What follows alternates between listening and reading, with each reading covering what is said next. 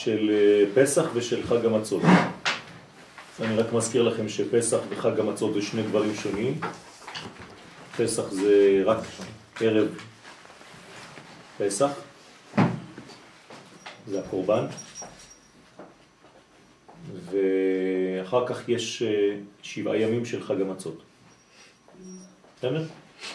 זאת אומרת, הפסח נאכל עם המצה, שנאמר על מצות ומרורים יאכלו. כשאני אומר פסח אני מדבר על הקורבן. אבל הקורבן קרב בערב פסח, בין הארבעים, כשבית המקדש קיים. וככה גם כן עשו את זה בפסח מצרים, שיצאנו ממצרים ביום חמישי. אז אה, פסח היה ביום רביעי אחר צהריים. ושבת הגדול היה שבת, ממש, עשירי לחודש. וארבעה ימים אחרי השבת הגדול הקרבנו את התלה שהיה קשור משבת כבר לקראי המיטה,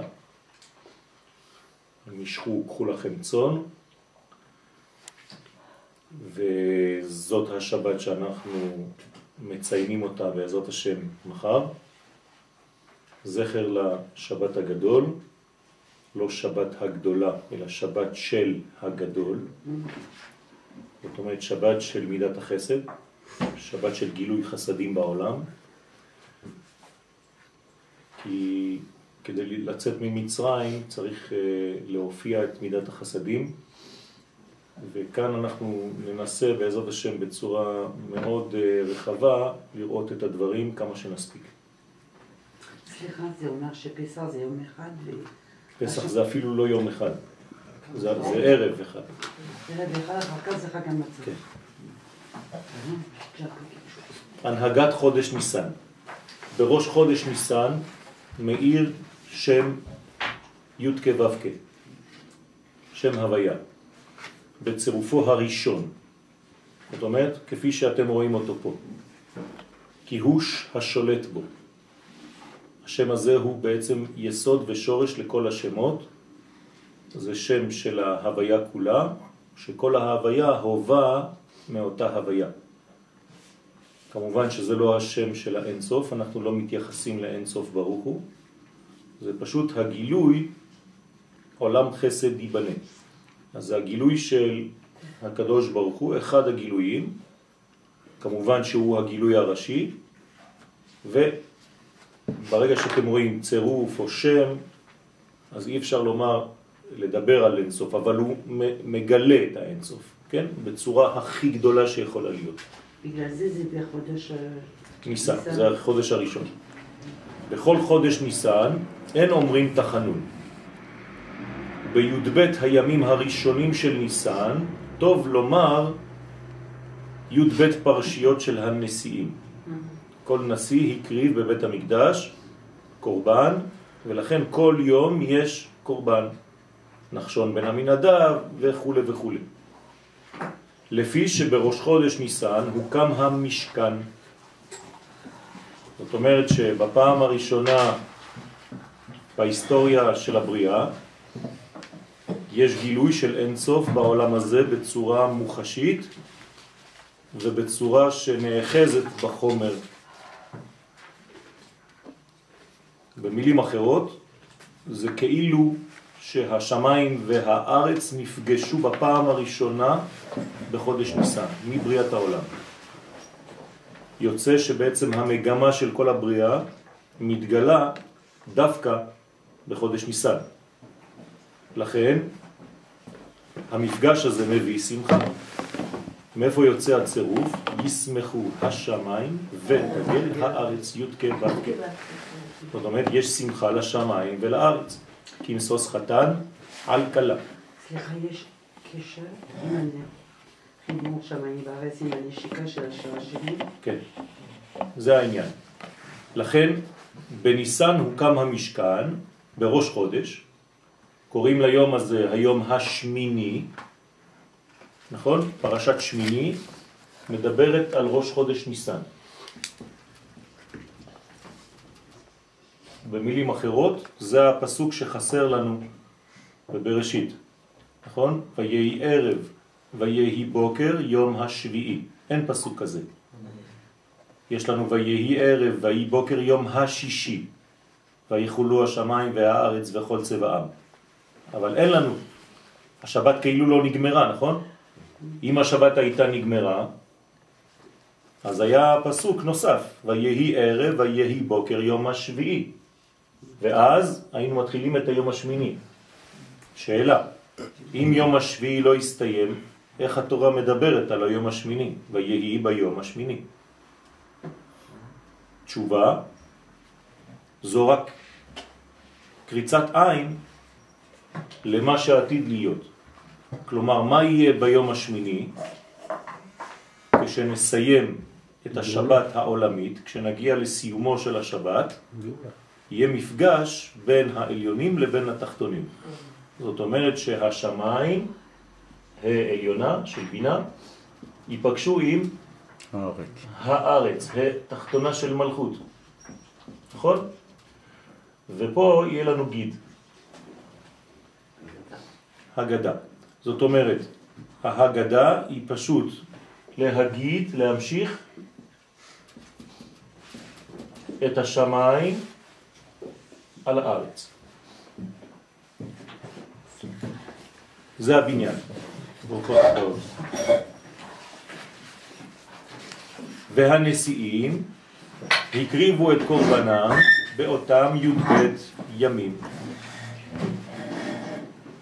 ויכוון לקבל כוח מאותו שבט.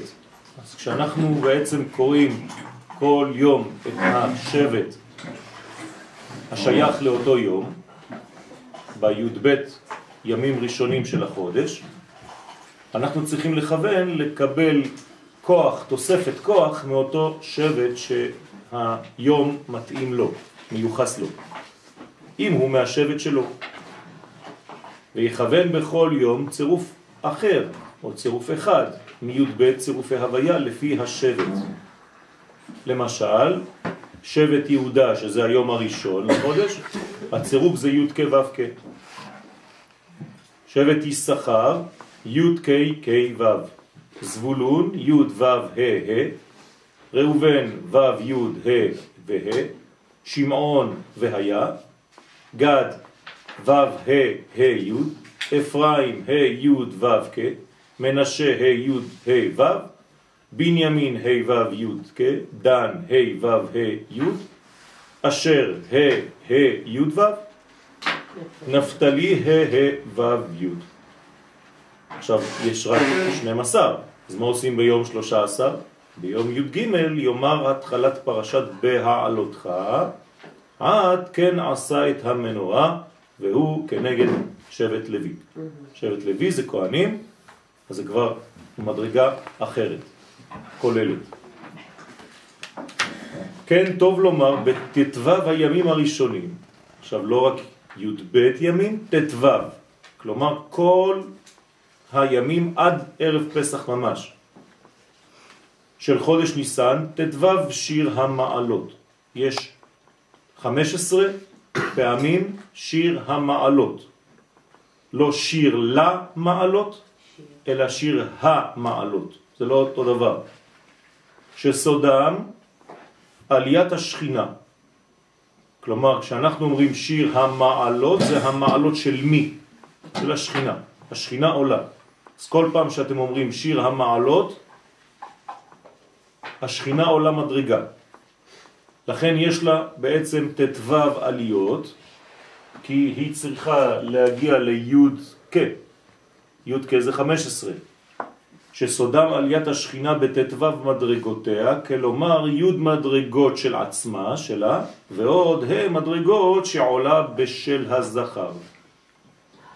ואומרים אותם אחד בכל יום, עד שנשלמים ביום א' דפסח, כלומר ביום הראשון.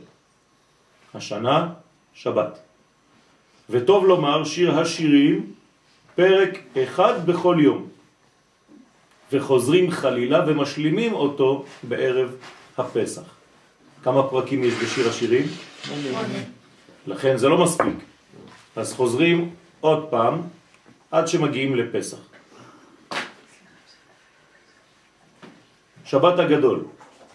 שבת שלפני הפסח הוא שבת הגדול וסודו. שבת שבו הנוקבה התגדלה. זאת אומרת שיש כאן הגדלה של המלכות. למה? כי היציאה ממצרים היא סוד זיווג, ואי אפשר להזדווג אם אין גדלות, אם זה במצב של קטנות, כמו ילדה קטנה. זה לא עובד, אז צריך להגדיל אותה. השבת של העשירי לחודש היא כבר עשרה ימים בהתגדלות, נכון? בראש חודש הירח חסר, לאט לאט הירח מתמלא. מתי הוא תופס כבר אחיזה? אחרי עשרה ימים. עשרה ימים זה כבר איזה מין אחיזה במציאות. לכן זה כבר מספיק כדי להופיע. לכן יש כבר בשבת הגדול, שזה עשירי לחודש, לפי האמת, כמו ביציאת מצרים, ממש עשירי לחודש, ביום שבת, שם המלכות כבר די גדולה, אז קוראים לזה שבת הגדול. כי הרי תדבב הימים הראשונים של החודש הם עליית הנוקבה כידוע, נכון? הירח מתמלא עד שהלבנה במילואה בחמישה עשר לחודש, זאת אומרת שכל הזמן שהירח מתמלא לאט לאט, זה אומר שהמלכות, שהנוקבה מתחילה לגדול. בסדר? ואחרי חמישה עשר לחודש היא מתחילה לדעוך. ולאט לאט היא נקטרת, מתקטנת. למה? כי המלכות יש לה שינויים במזג. לפעמים היא גדולה, לפעמים היא קטנה. אמרנו בראש חודש, בשיעור, שזה מה שנותן את התענוג.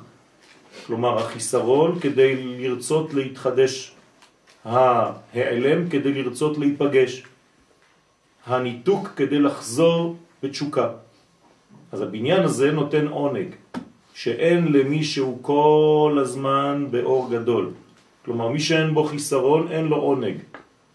מי שמרגיש חסרונות, מרגיש מילוי ועונג. ותחילה נשלמת ביוד מדרגות שלה. אז לכן השלב הראשון של המלכות זה השלמה של עשר מדרגות של עצמה, כי היא בנויה כמו כל ספירה מעשר מדרגות. לכן כשהיא שלמה מבניין עצמה, היא כבר יכולה להופיע. לכן עשרה ימים ראשונים, עשר מדרגות. ואחר כך עולה, אז מה קורה בחמישה ימים אחרי העשירי לחודש? אחרי שבת הגדול, היא כבר עולה בתחום שלו, היא כבר בזכר, היא סיימה את העשר שלה והיא נכנסת בחמש שלו. ולכן חמישה ימים לפני פסח אנחנו בשלב אחר. אתם מבינים מה קורה פה? זאת אומרת שאנחנו כבר מתחילים להיכנס למדרגות של הזכר. חמש מדרגות. מתלבשת בה' של הזכר. ובשבת הגדול, שהוא עשירי י' ניסן, כבר הגיעה היא בעצמה לגדולתה. היא לא יכולה לגדול יותר מעשר, אין לה יותר מעשר ספירות, נכון? כתוב בספר יסירה עשר ולא תשע, עשר ולא אחת עשרה. אז אם היא שלמה, מה יש לה לעשות כבר? אז היא כבר נכנסת לתחום שלו, היא מתקרבת אליו. סליחה, זה אומר שהיא מסתובבת אליו. כן. וזהו שבת הגדול. ומשם והלאה, שעלה ותשתלם כן, במדרגות, יש פה כמה טעויות אבל לא חשוב, ותשתלם במדרגות הזכר, תעלה, כן? זה לא שעלה, תעלה ותשתלם במדרגות הזכר ותגיע לסוף שלמותה בראשון בפסח. זאת אומרת שבראשון לפסח, בערב פסח, אצלנו ליל הסדר, יום שישי הבא בעזרת השם, בלילה, ערב שבת, אנחנו נהיה בשיא המפגש. אי אפשר יותר גדול מזה. זאת אומרת שהשמש והירח מתחברות, מתחברים, היום והלילה מתחברים, לילה כיום יאיר, זו גאולה אמיתית. אפשר לצאת בלילה ולראות כאילו אור יום. אין מזיקים בחוץ. אתם יודעים שלמשל עקרבים לא יוצאים בירח מלא. זאת אומרת שיש בניין שסותר את כל המזיקים מן העולם ונותן הערה של בניין. אותה הערה שקשורה כמובן לגאולה, הגאולה נאמר עליה ולילה כיום יאיר, זאת אומרת שזה כבר לא יום ולא לילה, אתה כבר לא יודע, ולכן גם בליל פסח אנחנו קוראים לזה בעצם יום. קשה לנו לדבר על לילה, למרות שאנחנו אומרים ליל, שימו לב, אבל זה לפני חצות. אחרי חצות זה לילה. על כל פנים יש חיבור שלם בין הזכר לבין הנקבה. הקדמה לעניין נס יציאת מצרים, עניין חטא הדורות הראשונים. כתב בספר הכוונות, הארי הקדוש, דורות הראשונים, דור אנוש, דור המבול ודור הפלגה, שלושה דורות, גרמו בעוונותיהם לסלק השכינה למעלה, עד הרקיע השביעי. כל דור בא וסילק את השכינה, כלומר סילק את החיבור בין השמיים לבין הארץ. זה נקרא סילוק שכינה, אז כאילו הרקיע, השכינה עולה מרקיע לרקיע, מתנתקת, מתרחקת מן העולם. והאדם הראשון, במשך 130 שנים, שעזב, שפירש מאשתו, קודם לידתו של שט, כי שט זה כבר עולם של תיקון, שממנו הושתת העולם, אז קודם לידתו של שט, זה הבל משופר, הוציא ניצוצות קרי. זאת אומרת שהאדם הראשון איבד מהכוחות שלו במשך 130 שנים, כי אין לו כלי. אשתו לא נמצאת, הוא התרחק ממנה, אז יוצא ממנו זרע שלא נכנס לאשתו. אז זה נקרא ניצוצות של קרי. מה קורה מהניצוצות הללו? זה לא הולך לאיבוד. מניצוצות אלה התגלגלו אחר כך בדור המבול, כלומר כל האנשים של דור המבול זה הניצוצות של אדם הראשון שהוא הוציא בלי אשתו, בלי כלי. כלומר, זה זכר בלי נקבה. זאת אומרת שאין כלים, אין כלים לקבלה, נכון? לכן גם כשרוצים לתת לדור הזה את התורה, אי אפשר, אין כלי קיבול, כי הם לא רגילים לקבל, צריך לבנות אותם. אז לכן התגלגלו בדור המבול, שהיו אף הם משחיתים זרעם, כן, כי השחית כל בשר את דרכו על הארץ, כך אומר הפסוק. זאת אומרת שזה זכר בלי נקבה, משפיעים בלי לקחת בחשבון אם יש מקבלים או אין מקבלים. זה טעות, להיזהר מאוד, לא לומר דברים במקום שלא צריכים להיאמר בו, לא לתת דברים למישהו שלא מסוגל לקבל אותם. צריך להיזהר מאוד, כי אם לא אתה שורף את המדרגה. ולכן יש דאגה גדולה מאוד כשמשפיעים, לדאוג לכך שהמקבל את השפע יהיה מקבל. לא סתם אני משפיע בגלל שבא לי להשפיע. לא אני אומר את מה שבא לי לומר בגלל שזה מה שאני רוצה להשפריץ. צריך להיזהר מאוד. זה מה שקרה שם, היו משחיתים זרעם. הם משפיעים יותר מדי, לא הם רק בהשפעה בלי להיות מקבלים. זאת אומרת, אף אחד לא מקבל אחד מהשני. גאווה. נכון? אם אני חושב שאין לי מה לקבל מאף אחד, אבל אני יכול לתת לכולם, בעיה גדולה. זה אגו גדול. לכן משחיתים זרעם כעין השורש אשר משם נוצרו. מאיפה משם? אותם ניצוצות של אדם הראשון, נכון? ולבסוף נימוכו. כלומר, מה שרף אותם? מה קילה אותם? מים רותחים ומים קרים. אתם זוכרים, המבול היה שני סוגי מים, מים רותחים מן האדמה, כאילו האדמה הקיאה את כל הזרע, הזרע חם, ולכן האדמה הקיאה את זה, והיא שרפה את האנשים, כי הם היו ניצוצות של קרי. ומים מלמעלה, מים קרים, שזה בעצם איזה מין נתינה שאין לה אפשרות לקבל. אז הכל רמז לטיפות של זרע, שזה נוזל, לכן המבול הוא בעצם למי שאינו יכול לבלום, מבול אותיות בולם, אין בלמים, רק נתינה, נתינה, נתינה, בלי קבלה. על זה נאמר, לכן הם מתחברים אחד עם השני וגם עם בעלי חיים, לא אכפת להם. העיקר להוציא את הזרע. על זה נאמר, אמחה את האדם אשר בראתי. האדם, בה הידיעה, זאת אומרת רמז לאדם הראשון. הוא אדם הראשון בעצמו, שנברא על ידי השם יתברך עצמו. הוא אומר אשר בראתי, אני, קדוש ברוך הוא. כלומר, כל האנשים האלה בדור המבול היו בעצם אדם הראשון, בריבוי. הרי נשמה אחת, גוף אחד, הוליד הרבה הרבה הרבה, כדמותו. לכן כל אותם ניצוצות שיצאו מהאדם הראשון, הם עכשיו צריכים לחזור לשורש. זה תיקון של חטא המבול, זה לא סתם לשרוף את האנשים, אלא לתקן את אותם ניצוצות, להחזיר אותם לתיקון. ואלו ניצוצותיו, ורצה למחותם, אבל מה קורה כשהם חוזרים? הם צריכים לחזור בגלגול, הרי הם עוד לא סיימו. לכן, אחר כך חזרו אותם ניצוצות, אותם אנשים, בגוף אחר, ונתגלגלו בדור הפלגה.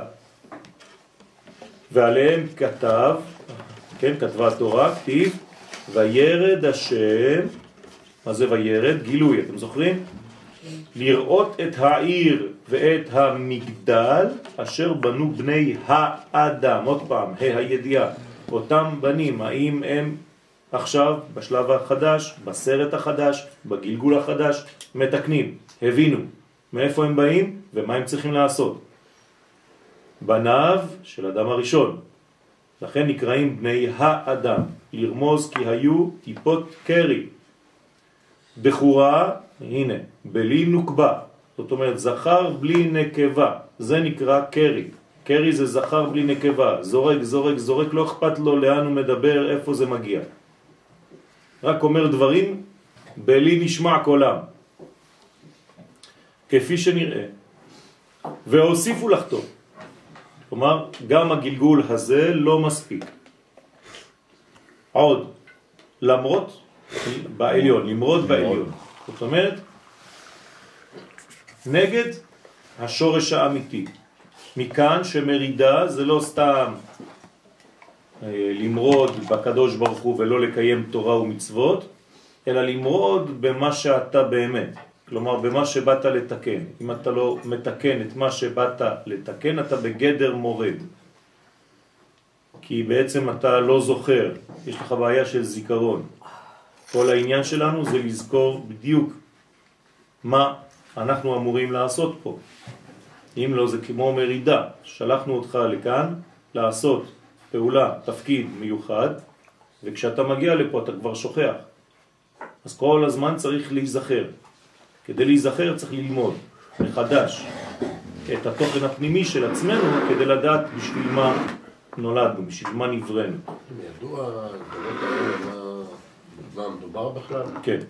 כן, ידעו במה מדובר וכי קיבלו, קיבלו במסרים ובמסורת את הדברים שהיו קודם, אבל אה, לא היה אכפת להם, הם לא רצו להיפגש עם השמיים. לכן אומרים לנו חז"ל, מה שהזכרתי בשיעור בראש חודש, היו בונים תומכות לשמיים. זאת אומרת, עמודים כדי שהשמיים לא ייפלו להם על הראש. זאת אומרת שהשמיים לא ירדו לעולם הזה. רצו להתנתק מהשמיים, במילים אחרות. ואז למה בנו מגדל? אנחנו נעלה אם בא לנו. אתה אל תרד. הבנתם את העניין? כלומר, אנחנו עולים כשמעניין אותנו לעלות. כלומר, אנחנו נהפוך להיות מי שיוזם את הקשר. ויותר מזה, כאילו אנחנו מגבירים אותך. כי אם אני בונה מגדל, אני יודע בדיוק איפה אתה, אז אתה ממש קטנצ'יק. כשאני בא לי, אני אעלה אליך. זה עבודה זרה. בסדר? אנחנו לא עולים אף פעם, אמרתי לכם כבר במיליון שיעורים, אנחנו רק נותנים לו לרדת, להתגלות. אין לאן לעלות. לכן זה נקרא למרוד בעליון. אז האנשים האלה ידעו, כן, היה להם אה, אה, מסורת קדומה, היו להם גם ספרים, ופשוט החליטו שלא, עוד לא מספיק. סליחה, בזמן שהוא יורד, אם אנחנו מדליקים שהוא ירד, אנחנו נכנסים בפנים? אני לא מבין מי יורד. אה, הקדוש ברוך הוא? נו. הוא יורד, כשאני אומר יורד זה מתגלה, כן? כן, מתגלה, ואנחנו, בזמן שאנחנו נכנסים בפנים, מה זה נכנסים בפנים? העלייה זה... זה- העלייה זה גילוי יותר של חלקים פנימיים כלפי חוץ. בסדר? אני מגלה מעצמי, יש בי. כן, אבל למה כשמרגישים את העלייה, מרגישים דווקא שזה כמו זה, אתה נכנס בפנים? אתה לא נכנס, אתה מוציא החוצה חלק יותר פנימי, שלא הוצאת אתמול. אתמול לא נפגשת עם חלק פנימי, היום אתה נפגש עם חלק יותר פנימי של עצמך, ואתה פשוט מגלה אותו החוצה. תמיד זה מפנים כלפי חוץ. כמובן שאני צריך לחדור פנימה כדי לגלות את החלק הזה. זה בעצם הירידה, זה בעצם הגילוי. עכשיו, מה באנו לעשות? לגלות אותו, נכון? על זה נאמר, תהילתי יספרו, אתם זוכרים? תהילתי יספרו. מתי אנחנו עושים תהילתי יספרו? בליל הסדר. מצווה. לספר. זאת אומרת, מה זה בעצם ליל פסח? הגילוי של האמת שבשבילה נבראתי. כלומר, בפעם הראשונה בהיסטוריה, הרי זה ראש השנה, נכון? של עם ישראל, של המלכים. מה באנו לעשות? לגלות, נכון? אז באנו לספר. כשאתה מספר, מה אתה עושה? כמה זה בגמטריה ספר?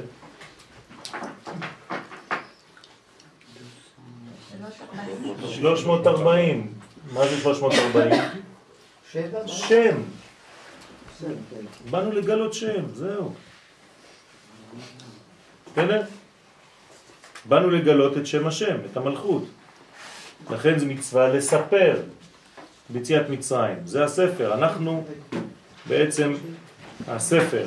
הספר שייך לעם. לא עם הספר. ספר העם.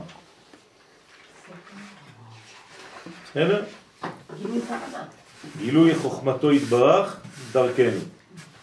כן, כמו שאמרתי לכם פה, הגדה. אבל לא היו באותו אבון של השחטת זרע כדור המבול. זאת אומרת, יש כבר מגמה של תיקון. במילים אחרות, דור הפלגה כבר משתכלל ביחס לדור המבול, כבר יותר טוב.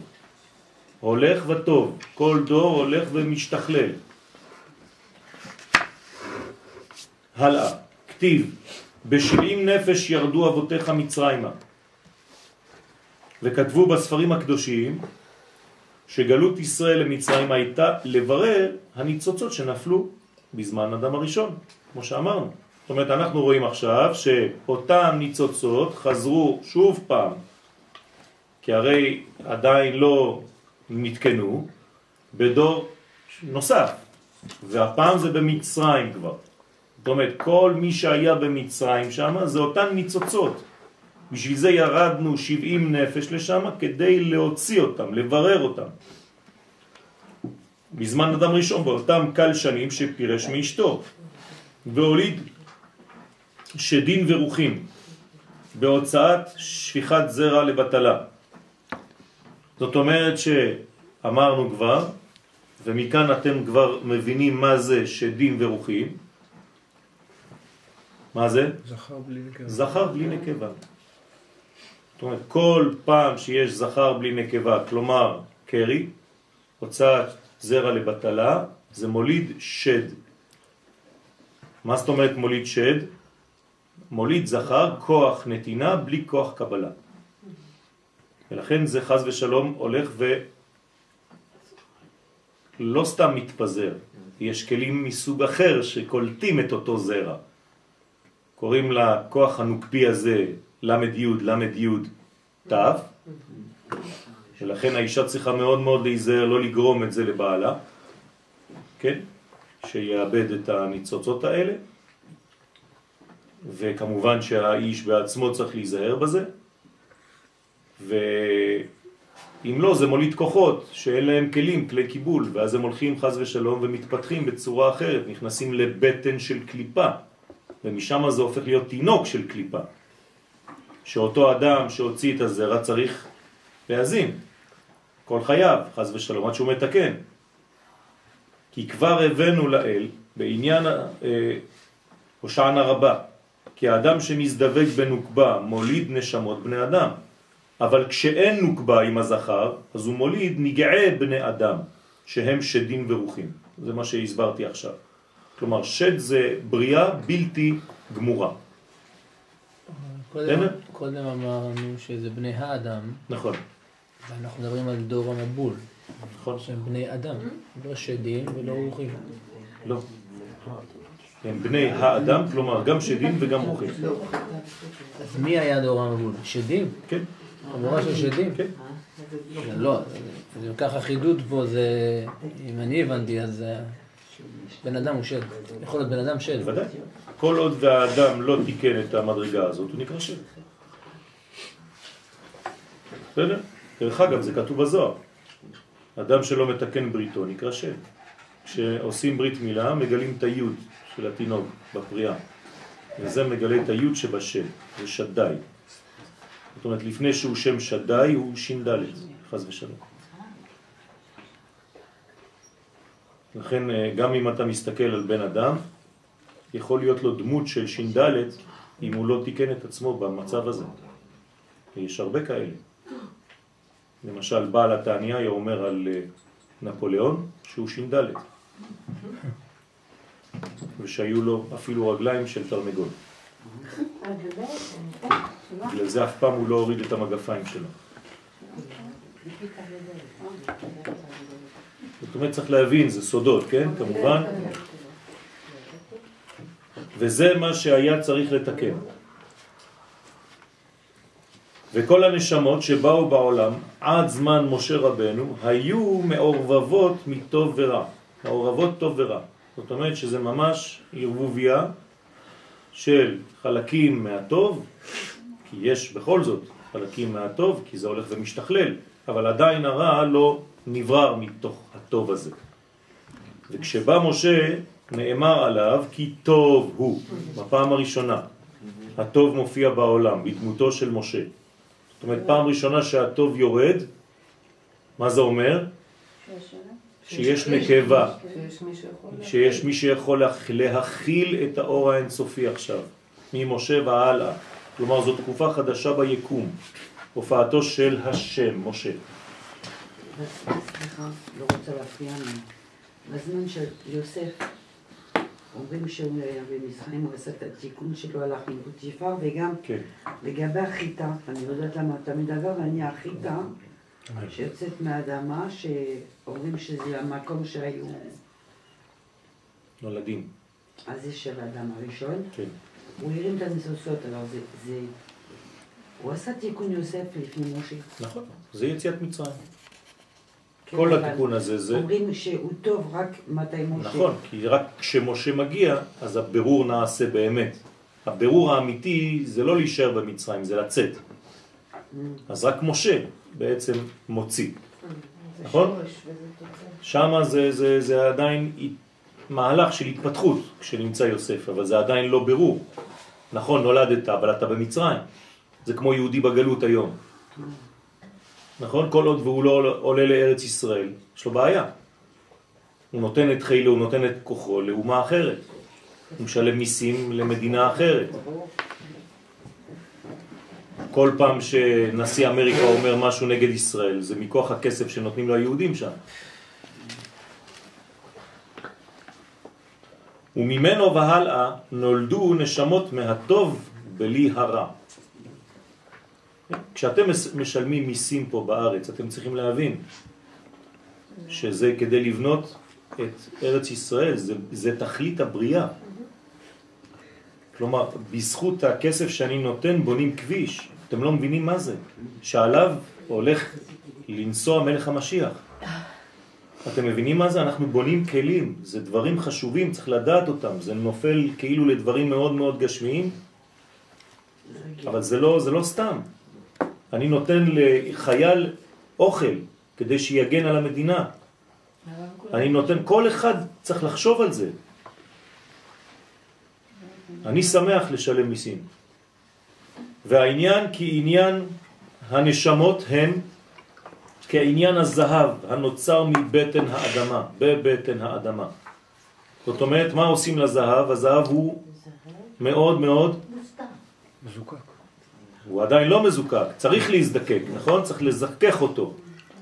צריך להפריד, כן, לברר אותו, להוציא את הטהור מן הטמא, מן המגושם.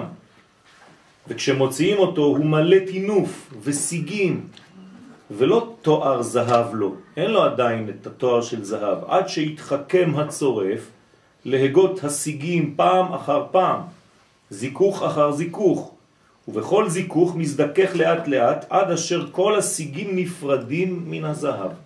ואז יש לך זהב טהור. זה מה שקורה לישראל שיוצא ממצרים, הוא כבר זהב טהור. אתם זוכרים מה זה זהב? למה האריזל עכשיו כותב שזה זהב? זה עכשיו האפשרות לקבל. נכון? זה הב. זאת אומרת שזה מה שהיה חסר. היה חסר רצון לקבל, כלי. צריך לבנות את זה. כמובן שאחרי זה בונים איך ממש לקבל על ידי השפעה. אבל צריך לקבל, אנחנו מקבלים. מעצם זה שאנחנו נבראים, אנחנו מקבלים. אי אפשר לברוח מהעובדה שאנחנו מקבלים. המשל והנמשל מספר הכוונות. כלומר, האריזה לא סתם כותב זהב, הוא יכול היה לכתוב ברור אחר, אלא הוא בא ואומר לנו, וגם אכן המדרש בא ומזכיר לנו שהתינוקות היו יוצאים מהאדמה, כן, שכאילו האישה הייתה תומנת שם ומבצבצים מתוך האדמה כשהיו חורשים אותה. צריך להבין את הסודות האלה. בסדר? למה דווקא מן האדמה? כי כל הזרע נשפך איפה? על הארץ. כי השחית כל בשר את דרכו על הארץ. זאת אומרת שבעצם אותה אדמה היא האדמה שעכשיו מתקנת את עצמה בסוד של ילדים שנולדים. בסדר? סליחה, אני מאוד מצטערת, בא לי משהו שזה לא זה אותי. אתה מדבר על ההולדות אה, בזמן של משה, ויש שיעור, אה, פעם דיברת על החיטה, שהיא מגיעה לתאי עליון למטה. כן, בגלל שזה ויוסף- 22. ויוסף זה הגיד. כן. זה אומר שהוא הכין את הכלי למשה, כן, אה, את ההגדה, כן. הוא הגיד, הוא הג' ד', כן? עם זו יצרתי לי, עם זו יצרתי לי, תהילתי יספר. שש. בסדר? זה יוסף. זאת אומרת, שש מילים, שש תיבות, בפסוק הזה שהוא בעצם העיקר של עם ישראל. זה היוסף שמגלה, אחר כך מתגלה במשה. וכמובן שזה לא מסתיים במשה, צריך גם יהושע אחר כך. כן, יש הבדל בין אדמה לארץ? כן. מה ההבדל? ההבדל שארץ היא כבר רצון לקבל. האדמה זה עדיין אדמה לעליון, זה משפיע. האדמה משפיעה והארץ מקבלת. בסדר? אז בתוך האדמה יש שכר ונקבה. מדברים על טוב ורע ונשמות, כאילו מדברים על ט- משהו טהור ולא טהור. כן. אבל בנשמה אין דבר כזה. בנשמה אין דבר לא טהור. נכון? אבל כשאנחנו מגלים את הנשמות, אז הגוף שבא כדי להיות הכלי לגילוי הזה, הוא יכול להיות טהור או טמא. כלומר, הוא מגלה או לא מגלה. אז הנשמה היא עומדת בעינה, היא לא מתלכלכת, אבל אם לא גילית אותה, זה בגלל שהייתה תינופת בכלי. אז הכלי צריך לחזור בכלי אחר, זה נקרא גלגול נשמות.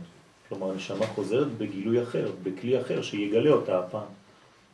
בסדר? הנשמה לא משתנה, אבל הגוף שבא כל פעם מחדש צריך לגלות יותר ויותר את אותה נשמה, חלקים נוספים של אותה נשמה, רובד פנימי יותר, כמו שאמרתי מקודם להבלים. כן? כל פעם שאתה חוזר בגלגול אתה צריך להוציא עוד שכבה יותר עמוקה ממה שיש לך, שגילית עד היום, בגלגולים הקודמים שלך. אז אתה צריך להעמיק בנפש יותר כדי לגלות עוד שכבה עמוקה יותר. כי אם לא, זה אומר שהגוף שלך חס ושלום מהווה חציצה. אז אתה לא מצליח לחדור פנימה ולגלות את הרבדים הפנימיים. אתה מגלה תמיד את אותה שכבה חיצונית, זה לא מספיק. הנשמה היא מאוד עמוקה, היא דורשת גילוי עמוק יותר. כי בחטאו של אדם הראשון התערב טוב ברע, ובפרט בניצוצות האלו של הקרי שהוליד בקל שנים. זאת אומרת, בניצוצות של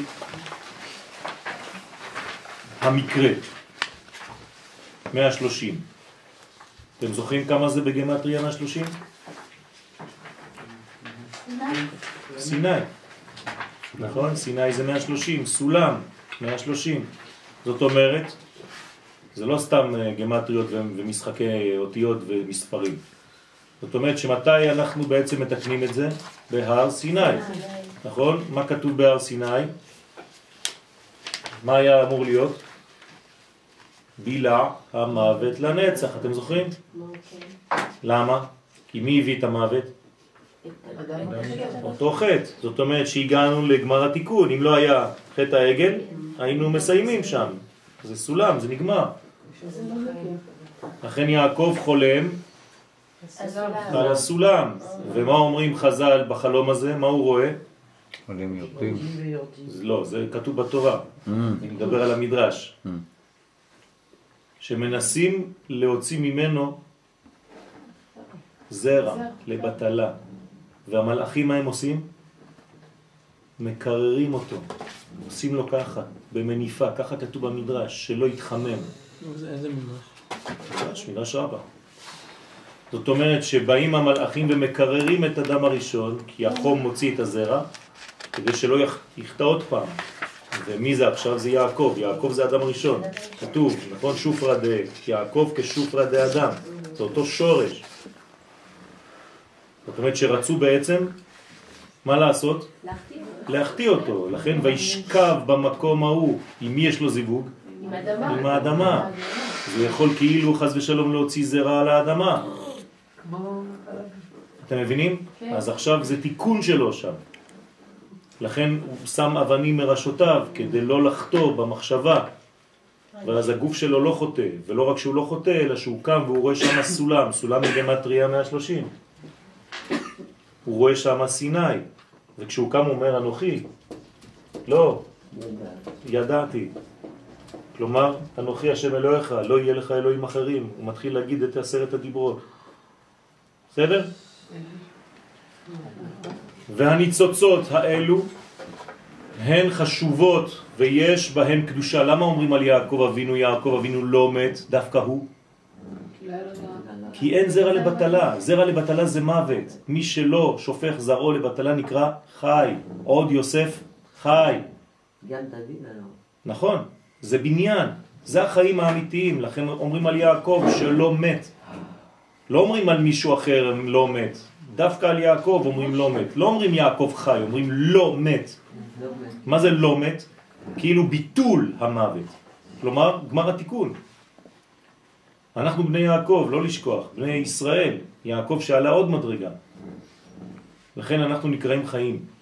ואתם הדבקים באדוני אלוהיכם חיים כולכם היום.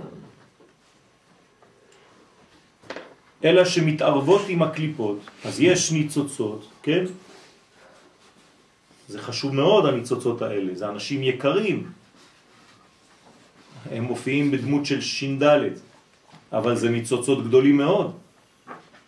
זה דמויות בריאות ענקיות שהיו. דווקא בגלל העוצמות שיש בפנים שלא הצליחו להגיע לתיקונם.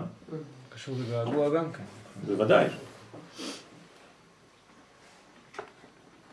אם נתרגם את זה למונחים שלנו, הם לא מתגעגעים מספיק. אין, אין להם תשוקה עדיין. הם לא התגעגעו מספיק. הניתוק לא היה מספיק גדול מבחינתם. אלא שמתערבות עם הקליפות וצריך בירור אחר בירור לתקנם. ועל דרך זה היו הניצוצות האלו הולכים ונתקנים לאט לאט. תשימו לב, גאולה כמעה כמעה. זה מפה. אין בבת אחת. לכן יציאת מצרים, שהיא נעשית בחיפזון, בבת אחת, זה לא גאולה שלמה. זה גאולה של חלק מהתהליך, וכל השאר זה כמעה כמעה. כלומר, אחרי יציאת מצרים שהייתה בחיפזון, כל הגלויות תהיינה כמעה כמעה, כשנצא מהן. מצרים... חזרה מהם. זה גם לא היציאה בחיפזון, זה לא כמו זה. לא, שמה זה גילוי, זה, זה קודם כל שליפה של הנשמה, כלומר, מה נגאל במצרים? הנשמה. הוציאו את הנשמה מהכלי הלא נכון. זהו. עכשיו צריך לתת לה כלי. מי הכלי? ארץ ישראל. נכון? אז צריך לעלות לארץ אחרי יציאת מצרים. צריך כלי אמיתי. אז לכן על דרך זה היו הניצוצות האלו הולכים ונתקנים לאט לאט עד אשר התחילו להתתקן באמת. וזה היה בדור מצרים. כלומר, דור מצרים הוא התיקון הראשון של כל ההיסטוריה האנושית. לכן הוא האביב, חודש האביב. זאת אומרת, האביב של מה? של, ה, של היקום. זה האביב של כל היש. בפעם הראשונה, מה הבאנו? מה הבאנו? מה עם ישראל הביא איתו ביציאת מצרים? תקווה, יפה מאוד, זאת המילה. אנחנו הבאנו תקווה לאנושות. האנושות עד יציאת מצרים רק הולכת ודועכת ונופלת ומתרחקת מן האור והולכת לחושך. יציאת מצרים זו התקווה שאפשר לצאת מכל מיני מצבים לא טובים. מי נותן את הדוגמה הזאת לכל האנושות? ישראל. זאת אומרת, אנחנו המודל ניסוי, פיילוט, שאב טיפוס של גאולה. לכן איך אנחנו נקראים? גאולי השם, אשר גאלם מיד צר. אנחנו גאולי השם, נכון? איפה זה כתוב גאולי השם? תהילים. אנחנו נקראים גאולי השם, כלומר התכונה שלנו היא להיות גאולים. היום קוראים לזה בקע בירושלים, זה שכונת האמיתי, השם של בקע בירושלים זה גאולים. עניין השעבוד הקשה במצרים, מה? אם עד משה רבנו כולם היו יוצאים לא בסדר, לא שלמים, אז ג- אז זה כולל, זה כולל את השבטים, כן. זה כולל את יוסף, נכון.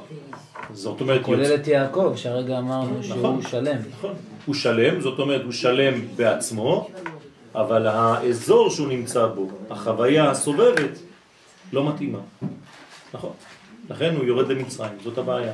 הוא הולך לשם כדי להוציא משם, לחזור, לברר. הם, אם תיקח אותם ותעשה, כן, זום רק על הדמויות, הם בסדר. אבל מה האווירה המקיפה שם? זה לא מספיק שאתה תהיה בסדר, אם כל האזור שאתה נמצא בו הוא לא מתאים לאישיות שלך. זה כמו יהודי כשר שאוכל כשר, ששומר שבת, אבל הוא נמצא בחוץ לארץ. מה אתה עושה? כן, זה כאילו אתה עכשיו קונה אה, אה, עוגה אה, מאוד יקרה, ושמים לך את זה על ממחטה שמישהו עכשיו יקניח את עצמו, אז מה, מה אתה עושה? אתה לא תאכל אותה, זה מגעיל. אז זה, זה בדיוק מה שקורה. אתם, אתם לא מבינים פשוט. כי זה, זה חוץ לארץ. אתה נכנס מבית כנסת לבית בחצייה של אזור מלא תינופת. אבל אם תגיד את זה למישהו שם, הוא יענה לך כשהתורה ניתנה בסיני, כן, לא ב- בארץ ישראל. כן, מה תענה לו? נכון. אני אענה לו שהוא צודק. זה היה בשביל להיכנס לארץ. זה שלב. אם זה היה נגמר, אז איפה צריך לסיים את התורה? בפרשת יתרו. תגידו לו, אז תגמור את הספר תורה בפרשת יתרו. בוא אני אוריד לך את כל הסידורים שיש לך בבית, תוריד לו את כל הספרים מהבית. תגיד לו, עד פרשת יתרו, כל השאר חותכים. לא יכולנו להיכנס לארץ בלי לקבל את התורה קודם? מה? לא יכולנו להיכנס לארץ בלי לקבל את התורה קודם? יכולנו. יכולנו. כן. ב- ב- בסגנון אחר, כלומר אם היינו מפנימים את התורה או מחצינים אותה, ליתר דיוק.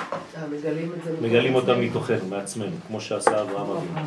לא היה הייתה, אבל בצורה אחרת. עוד בשבילך. תודה. לי לזהב על אה, א' קטנה. אה, יופי, תודה.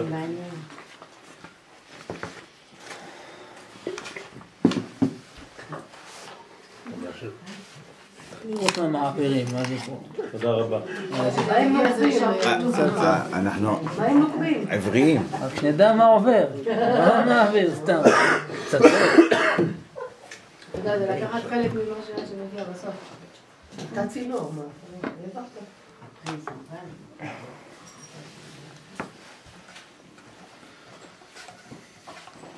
טוב, אז בדור מצרים אתם מבינים שקורה משהו, נכון? אנחנו מדברים על פסח, קורה משהו מיוחד. זה לא סתם יציאת מצרים, אתם מבינים עכשיו שזה תיקון של כל הניצוצות. המצות שאתם הולכים לאכול, זה מצות שנעשו עם הכוונה הזאת, של תיקון ניצוצות של זרע לבטלה. בסדר? זה לא סתם, זה מקובלים שעושים את זה עם כל הכוונות המיוחדות האלה וקוראים את ההלל ודברים מאוד מאוד מיוחדים. כן? וכל הזיעה שיוצאת בזמן העשייה כי חם מאוד? זה לא הולך על הבצק, זה פשוט אה, תיקון ומכוונים לתקן את הזרע שיוצא. כל זיעה שיוצאת מן האדם מתקנת, מהגבר במיוחד, זה מתקן את הזרע לבטלה. במיוחד כשהזרע, הזה- כשהזיעה הזאת יוצאת ביום שישי, לפני שבת, או בערב פסח, לפני החג. צריך לתקן את זה. בסדר? נשים זה משהו אחר, זה, זה, זה הכלי כבר. נשים שלא יזיעו. בזמן הזה אנחנו חושבים... כן. בסדר? כל מה שאתם עושים לפני פסח, זה צריך להיות בגוון הזה, בכיוון הזה. זאת אומרת, לגאול את הניצוצות שעדיין נמצאים. כלומר, זה כוחות, זה פוטנציאלים של האדם. בסדר? צוריאל מתחרפן בגלל שאתם אה, יותר מדי מפטפטות שם. אז הוא רוצה קצת שקט. מתחילות להזיע, זה ערב שבת עכשיו, אז צריך לפטפט. לפי זה נבין שטעם השעבוד הקשה שנגזר עליהם כי כנגד מה שחטאו בדור המבול להשחית זרעם נגזר עליהם כל הבן הילוד היאורה תשליכוהו עכשיו אתן מבינות, אתם מבינים מה קרה במצרים זאת אומרת שכשפרעו גוזר על כל הבן שנולד להחזיר אותו ליאור, מה זה? זה התיקון, הוא לא רוצה שהתיקון של הניצוצות יצאו, כי זה בין העילות, זה הזכר, זה זכר בלי נקבה, למה בנים ולא בנות? כי זה זכר בלי נקבה, אז מה הוא עושה? הוא מחזיר את זה לפוטנציאל של המים, זאת אומרת, הוא לא נותן לזה לצאת ממצרים, הוא רוצה לשמור את האנרגיה הזאת. מה זה בשבילו? כוח. זה כוח, כי הוא נקבה של קליפה. הקליפה. הוא שולט על העניין. נכון, אז לכן זה הבניין, הוא שולט על הקליפה הזאת, הוא רוצה לאכול את הניצוצות האלה ושזה יפרה אותו, נכון? במילה פרעה יש פריאה, כלומר כשלא מגלים את עם ישראל אז זה, זה עדיין בלי פריאה, זה כמו מילה בלי פריאה, צריך לי- לפרוע. הייתה שאלה? לא? אוקיי. דוגמת עונש המבול עצמו. אה, הייתה שאלה. כל, אז היה צריך להיות כל הבן הילוד, הארץ תקברו. לא, לא. למה? כי זה הארץ, זה לא הארץ האמיתית. איפ- מאיפה בא היסוד? מאיפה בא הזרע? מיסוד המים, נכון? זרע זה יסוד המים, נכון? אז צריך לחזור למים. המים זה פוטנציאל, נכון? למדנו כבר בשיעורים הקודמים שיש שלוש מדרגות, אור, מים ורקיע. אתם זוכרים? כן, לא. אומר. לא היית. ברוך שאמר והיה העולם. אז המדרגה הראשונה היא רק פוטנציאלית, מחשבתית. המים זה כבר היישום של הדבר. כל דבר מתלבש במים כדי להתגלות. נכון? אז שם, משם בא הזרע. צריך לכנס את המים. מכנס. מכנסיים.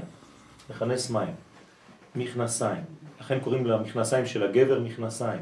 כי זה מכנס את המים, שלא יהיה זרע לבטלה. בסדר? וכנגד מה שחטאו בדור הפלגה, כן, הווה נלבנה לבנים. עכשיו בדור הפלגה היה מדרגה אחרת, נכון? הווה נלבנה לבנים. כן או לא? כדי לבנות את תמיד. הטאוור. כן? מה עשו? נאמר, וימררו את חייהם בחומר ובלבנים. זאת אומרת שמצרים, אתם רואים שפרעו יודע בדיוק מה זה הנשמות האלה, הוא יודע בדיוק את מי הוא אסור לו לתת להם לצאת, כמו שאומות העולם היום מרגישות בתת מודע שהן חייבות לשמור על היהודים שלהם, כי צרפת בלי היהודים מתה, כמו שאמר אותו ולס בצרפת לפני חודש, זה אומר שהם יודעים בתת מודע והם צודקים והיהודים פשוט לא מבינים את זה. כן? la faillite. כן, נכון. נכון. זה, זה פשוט פשיטת רגל של כל המדינות. משום מה היהודים שם ממשיכים להזין אותם. במקום לבוא ולתת את כל הכוח ואת כל הכסף ואת כל השפע לפה. אבל זה, זה בא, בעזרת השם, זה בא. זה בא כמעה כמעה. עניין גלות מצרים. והשעבוד בארץ מצרים עניינו הוא. כלומר, מדוע בארץ מצרים ולא במקום אחר? כל זה היה יכול להתרכז בטריטוריה אחרת. כי הנשמות באות מחסדים ומגבורות, נכון? נשמה זה חסדים וגבורות ביחד. אשר במוח הדעת, נכון? הדעת זה חוכמה ובינה, נכון? אז יש לו בעצם צד ימין וצד שמאל, חסדים וגבורות, וזה בא מהדעת. כי שם הוא סוד הזיווג, נכון? דעת זה זיווג, האדם ידע. ומשם הוא שורש הטיפה.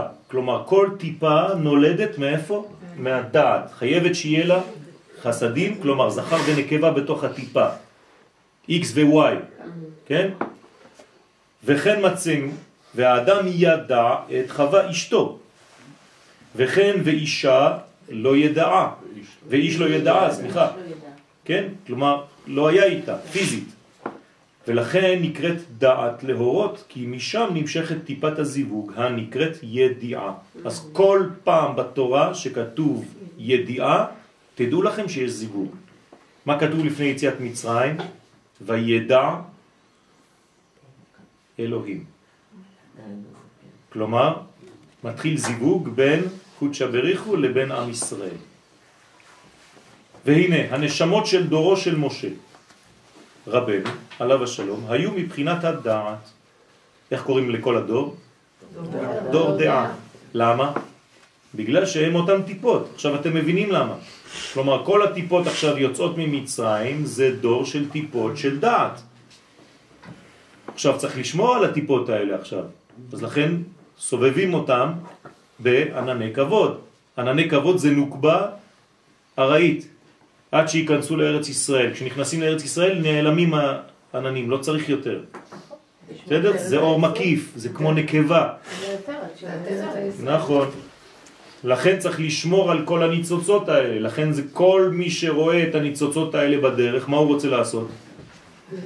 להיכנס, לגנוב, לקחת, עמלק וכל המלחמות שיש.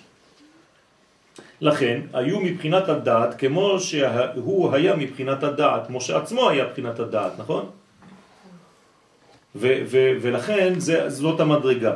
גם ערב רב, כן? כמה זה ערב רב בגמטריה? דעת. דעת. כלומר, כל מי שיצא ממצרים באותה תקופה זו דעת. זה משה רבנו, זה דור דעה.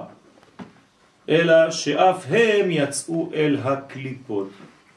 זאת אומרת, הם נולדו במקום של קליפה. איפה נולד עם ישראל? במצרים. חייב להיוולד בשורש ממנו בעצם נפלת לשם. אתה חייב לצאת משם, בחזרה, למקום שלך. אז מהחיצוני אתה חוזר פנימה. נכון? התרחקנו הכי הרבה מבריאת העולם, המקום הרחוק ביותר זה מצרים. כלומר, כאילו הקדוש ברוך הוא בבריאת העולם, העולם מתרחק מהבורא, עד שהוא הגיע למצרים. וממצרים אנחנו חוזרים אל הבורא. בסדר? אז מצרים זה בעצם הסוויץ', השינוי, הציר, שממנו חוזרים אל ההוויה בעצם, אל גילוי ההוויה בעולם. אה, אה, צריך לחשוב על זה גם, גם בסדר, כן? אז מה זה מצרים? זה יום שלישי או יום שישי? לא הבנתי. אה, ביחס לשבת? כן. כאילו... אמרת ארבעה ימים. לא, אתה מדבר על מה? לא הבנתי את השאלה שלך. אה, כן, בדיוק, מה שהוא אומר, הציר. אז זה בין כאילו- שלישי לרביעי. סליחה, יש קשר למה אתה אומר ענני כבוד ששומר על עם ישראל, על ישראל. כן. שמשה התחתן עם ציפורה, שהיא שם של ציפור, כן. ואנחנו כמו הילדים כן, שומרת עם משה עד ישראל. כן, כן. יש קשור ל...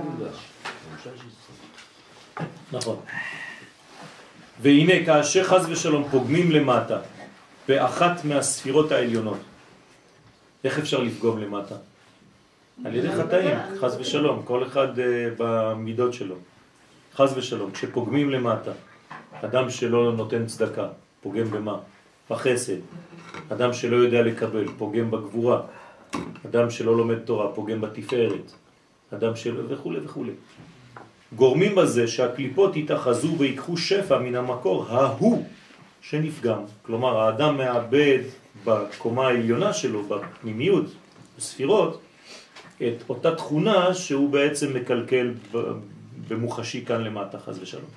ולכן ירדו ישראל למצרים, שיסוד הקליפה היושבת באחוריים של הדעת העליון. זאת אומרת, העורף, אתם זוכרים? פרעה, אותיות העורף. זאת אומרת שבעצם איפה נמצאת מצרים אם הייתי צריך למקם אותה בגוף האדם? פה. בקשר של התפילין, זה התיקון. בסדר? מה עושה הקשר של התפילין? לוקח את המוח הימני והשמאלי ומוריד אותם דרך הרצועות. תמיד נכון? אמרנו שמצרים זה מיצר? נכון, זה מיצר הגרון.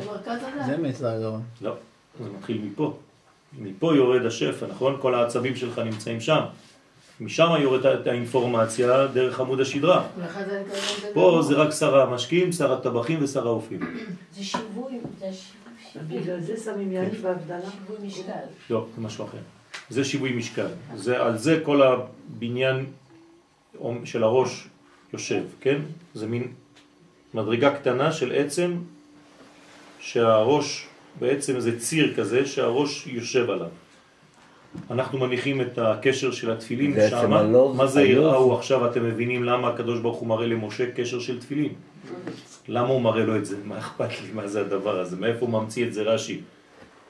וראית את אחוריי ופניי לא יראו, הראו קשר של תפילין. מה זה אומר? הראה לו מה צריך לעשות בחיים. תפסיקו להיות רק ראש, בלי גוף. אתה צריך להיות קשר של תפילין, קשר שמחבר שמיים וארץ. גם למשה היו צריכים להראות? בוודאי, משה זה אנחנו, זה בשבילנו כל זה. בסדר? גם אם משה ראה את הקשר, אם רש"י לא היה כותב את זה. אז בעצם משה ידע שנקבל פעמיים את הלוחות. מה? הוא ידע שנקבל פעמיים לוחות. כן, אבל זה, זה בניין. נכון. אז לכן, זה סוד הזיווג, ומשם הוא שורש הטיפה. אז אה, טוב, איפה היינו עכשיו? מצר העליון, אז הנה. והנה כאשר חז ושלום פוגמים למטה, אני חוזר, באחת מהספירות העליונות גורמים בזה שהקליפות יתאחזו ויקחו שפע מן המקור ההוא שנפגם. לכן ירדו ישראלי מצרים, שהיא סוד הקליפה, היושבת באחוריים של הדעת העליון, מצרים, מיצר הגרון, עורף. והוא המצר העליון שהוא הגרון. בסדר? זה נקרא מיצר מים, מצרים. זאת אומרת, מי שם נמצא במיצר? המים, הטיפות, טיפת הזרע. כל הבן הילוד, מאיפה? מהראש, היאורה תשליחו, כלומר תחזיר אותו לראש. במילים אחרות, אל תיתן לשום רעיון להתמראות בחיים. בסדר? ופרעה הוא העורף הקשה שבאחורי הדעת. אנחנו עם כשעורף. אז זה יכול להיות גם במובן החיובי. עקשנים. בסדר? אבל זה בא משם. זאת אומרת שיש לנו עבודה במקום הזה. לא סתם קוראים לו פרעה, יצאנו ממנו. כלומר, אנחנו כאילו נולדנו אצל פרעה, אצל העורף הקשה, באחוריים, ואנחנו צריכים לעבור מאחוריים לפנים. והיו אותן הקליפות נאחזות, כן, ויונקות כל שפע הנמשך מן הדעת, וזה אירנפין. כלומר, כל פעם שמהדעת, זה הדעת של זעיר אנפין, נכון? כל פעם שיש דעת שרוצה לרדת, כן, את מה הוא מוריד? את ההא העליונה, נכון? הנה, צריך פה גיד כדי לגלות את זה למטה. אז מה עושה ההגדה? מתקנת את העניין הזה. זאת אומרת, ההגדה זה תיקון זרע לבטלה. זה מחבר את העליונים עם התחתונים, אור וכלי. בסדר? המגיד ה. לכן זה העניין. אז דעת דזה לא היה יכול להגיע לשום נוקבה, לא הייתה נוקבה. כל פעם שהיה זרע יוצא, האור יוצא, הרעיון מגיע, היו חונקים את הרעיון הזה. תדמיינו לעצמכם שכל פעם שיש לכם משהו להגיד, מישהו סוגר לכם את הפה. כן, בסופו של דבר אתם הופכים להיות אילמים. נכון? נעלמתי דומיה, באלף. זה מה שקרה במצרים. נכון? אף אחד כבר לא מדבר. זה לא התפילה. לא איש דברים לא. היה זעקתם. זעקה זה לא תפילה. בסדר? זה כבר צעקה של בהמה. ככה אומרים לנו חז"ל. מה? אני אומרת שלא הייתה תפילה, לא הייתה תפילה, כן.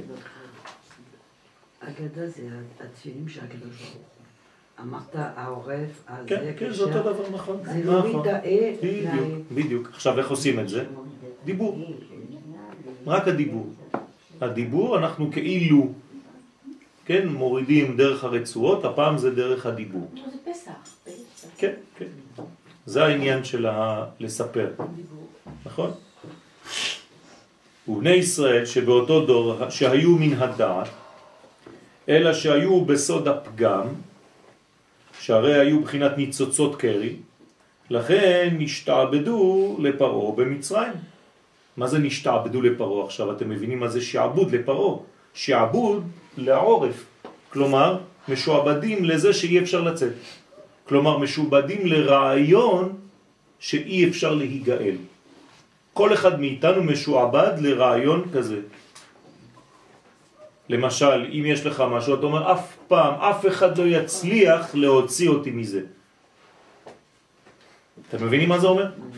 נגיד שיש לך מחלה, חז ושלום, או דבר שאתה לא מצליח להיפרד ממנו, להתפטר ממנו. אם אתה לא מאמין שיש אפשרות כזאת, אתה משועבד לאותה מדרגה. אז הם משועבדים לאותה מדרגה של פרעה, זאת אומרת שאף פעם לא נוכל למצוא כלי, לא נוכל לצאת, לא נוכל ליישם שום דבר בחיים. בסדר? אז זה חונק את האדם.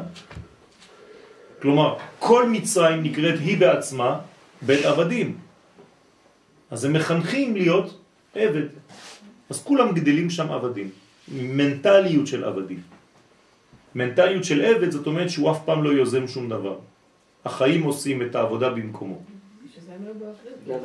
בסדר? זה אני מדבר על היום, אני לא מדבר על העבר. אז השינוי שנעשה באלה שיצאו, או אלה שיכלו לקבל, זה שהם, משהו בדעת שלהם או במחשבה שלהם בעצם השתנה?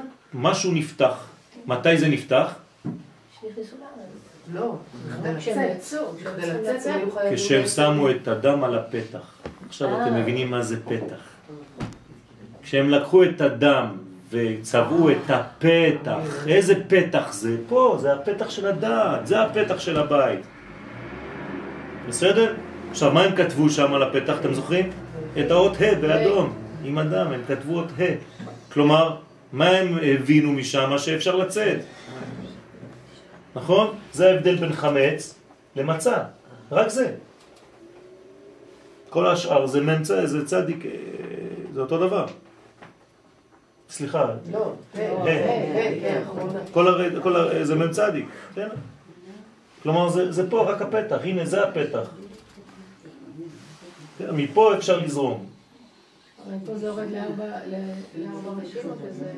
כן, זה אותו דבר, נכון. אבל כשנכנסים לארץ, אז מגש- מגש- מגשמים את הרעיון. מגשימים, כן. מגשימים. מגשימים את הרעיון, נכון, בדיוק. בגלל זה לא, זה גם יש קשור למה? לשם של של ש"ד י'. כן. כן, כן, כן, בדיוק, בדיוק. זה בסדר? החזירות אז לכן, לכן השתעבדו לפרעה במצרים, היונקים כל שפע הדעת. כלומר, כל פעם שרצית להתקדם, מישהו בא ומחזיר אותך עוד פעם, זורק אותך חזרה. זה מין אה, משחק כזה, יש משחק כזה, כל פעם שאתה נופל על איזה, אה, מחזירים אותך עוד פעם חזרה להתחלה. סולמות. אתה משתגע. בסדר? אז, בדיוק העניין הזה. אז אדם שעושים לו את זה כמה פעמים, כמה פעמים, הוא כבר אה, משותק, נכון? לכן יען כי הם גרמו לכל זה, וכל זה זה אותו עניין של זרע לבטלה. עכשיו, אם אתה לא לוקח את הדברים בשורש, אתה לא מבין מאיפה זה בא. נכון? אז צריך להבין את השורש העליון של כל דבר. וכן, וכל עניין הגלות הזה, של מצרים היה לצרף ולתקן מבחינת ניצוצות קדושות ההן בסוד ויוציא אתכם מכור הברזל במצרים.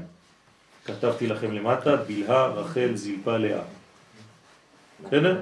זאת אומרת שזה בעצם, מה צריך, ל, מה זה כור הברזל? את מי מכינים? את כל הנקבות, כי זה מה שחסר. אז לכן זה נקרא כור הברזל. מה בונים שם, בכור הזה? את כל הבנות, את כל הנשים, את כל הכלים. זה הכלים של עם ישראל, אין כלים. אורות בלי כלים, זה חז ושלום שבירה. אז כיפת ברזל, יש לנו. בוודאי, כן. וזה לשון הרמח"ל. פרעה במחשבה שלו רצה את הבנות לעצמו בסופו של דבר. נכון, בדיוק. זאת אומרת שהוא רצה לבנות, מה? עם חדש. עם חדש. כלומר, הוא רצה להיות הוא האלוהים? ישראל, לא. אה, הוא חשב שהוא ישראל, הוא הבן הבכור, נכון? כן. הרי מה המכה היחידה. שהייתה שם? מכת בכורות, זה המכה היחידית, הראשונה. כשמשה בא, הוא לא אומר לו יהיה לך דם, צפרדע, קינים, לא, מכת בכורות, הוא אומר לו את זה מההתחלה כבר. נכון? זאת אומרת שאתה חושב שאתה הבכור. הבכור של מי? של ההיסטוריה האנושית, כלומר הבכור של הקודש. אז אם אתה הבכור, אתה צריך להיות בעצם עם ישראל, הנושא את הנשמה של עם ישראל, שהיא תרד דרכך. איך אפשר שהיא תרד דרכך? אם תתחתן עם אישה מישראל. יפה. אז יהיה לך בעצם יהודי, במרכאות, ישראל שייוולד, אבל עם מנטליות של מצרי. אז הנה עם חדש. מה? גרמניה כן, זה כן, ככה. כן, בדיוק. בדיוק. אתם מבינים אז? עכשיו, זה לשון הרמח"ל. וגם הנשמות האלו צריכות היו להתברר ולהתלבן בגלות מצרים, שהוא סוד כור הברזל. ושם נדחו כל הנשמות שהיו רע. כן, מה זה נשמות שהיו רע? שלא רצו להשפיע. רצון עצמי, נכון? מאיפה הפעם ראשונה שיש את הרע הזה? ויהי ער, רע בעיני השם. למה? כי הוא שפך זרע לבטלה, אותו דבר. זה נקרא רעת האדם. בסדר? ושאר הנשמות שהיו, טוב, נשארו טהורות לגמרי. שלום רוז'ה. ויצאו מתוקנות והיו ראויות, ברוך הבא, לקבל את התורה. זאת אומרת, מה זה לקבל את התורה עכשיו? איך מקבלים תורה? למה מקבלים תורה? ומי יותר אני, אני מנסה להדריך אתכם. איך אפשר לקבל תורה? יש- מה? כי יש את הכלי. מאיפה הוא נולד הכלי? מה זה אומר?